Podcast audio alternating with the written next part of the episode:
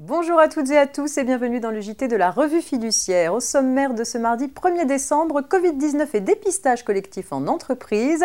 Covid-19 toujours avec l'exonération temporaire de TVA sur certaines importations. Et pour finir, une question, le fonds de solidarité sera-t-il prolongé en 2021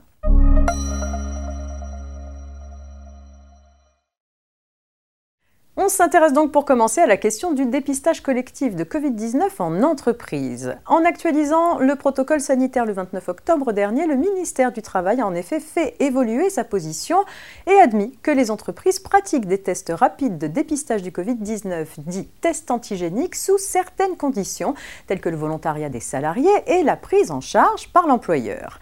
Un arrêté officialise cette possibilité tout en l'encadrant. L'organisation d'une opération de dépistage se justifie en cas de suspicion de cluster ou de circulation particulièrement active du virus. L'employeur doit au préalable déclarer au préfet son intention de réaliser des tests de dépistage. Ces tests sont réalisés par un professionnel de santé du type médecin, infirmier, pharmacien ou autre personnel médical habilité et selon un protocole bien défini. Il faut notamment recueillir le consentement de la personne testée. Les locaux et les équipements doivent être adaptés et permettre un espace de confidentialité et il faut aussi un point d'eau pour le lavage des mains ou une solution hydroalcoolique. Les résultats sont enregistrés le jour même dans le système informatique mis en place par le ministère de la Santé. En revanche, ni l'employeur ni ses préposés ne peuvent en avoir connaissance.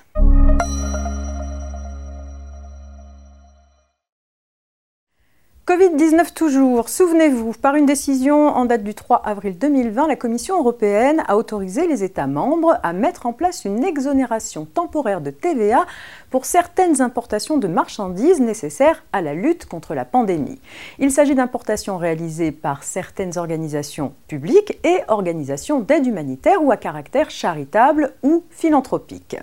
Cette exonération temporaire, initialement prévue jusqu'au 31 juillet 2020, a été prolongée une première fois jusqu'au 31 octobre 2020. Elle vient d'être prolongée à nouveau et s'appliquera jusqu'au 30 avril 2021.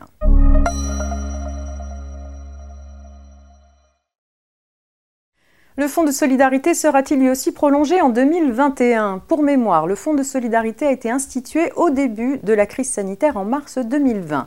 Il a pour objet le versement d'aides financières aux entités économiques particulièrement touchées par les conséquences de la propagation du Covid-19 et des mesures prises par les pouvoirs publics pour en limiter la propagation. Ce fonds est actuellement en place jusqu'au 31 décembre 2020, mais face à la crise qui se prolonge et ses conséquences économiques catastrophiques sur les entreprises françaises, la possibilité de reconduire ce dispositif jusqu'au 16 février 2021 est d'ores et déjà envisagée dans le cadre du projet de loi de finances pour 2021 en cours de discussion au Parlement. En outre, chaque nouvelle prorogation prise par décret pourrait avoir une durée de six mois au plus. C'est tout pour aujourd'hui. Je vous rappelle que ce JT reste disponible en podcast sur rfplay.fr et nous on se retrouve demain pour la suite de l'actualité juridique. Très bonne journée.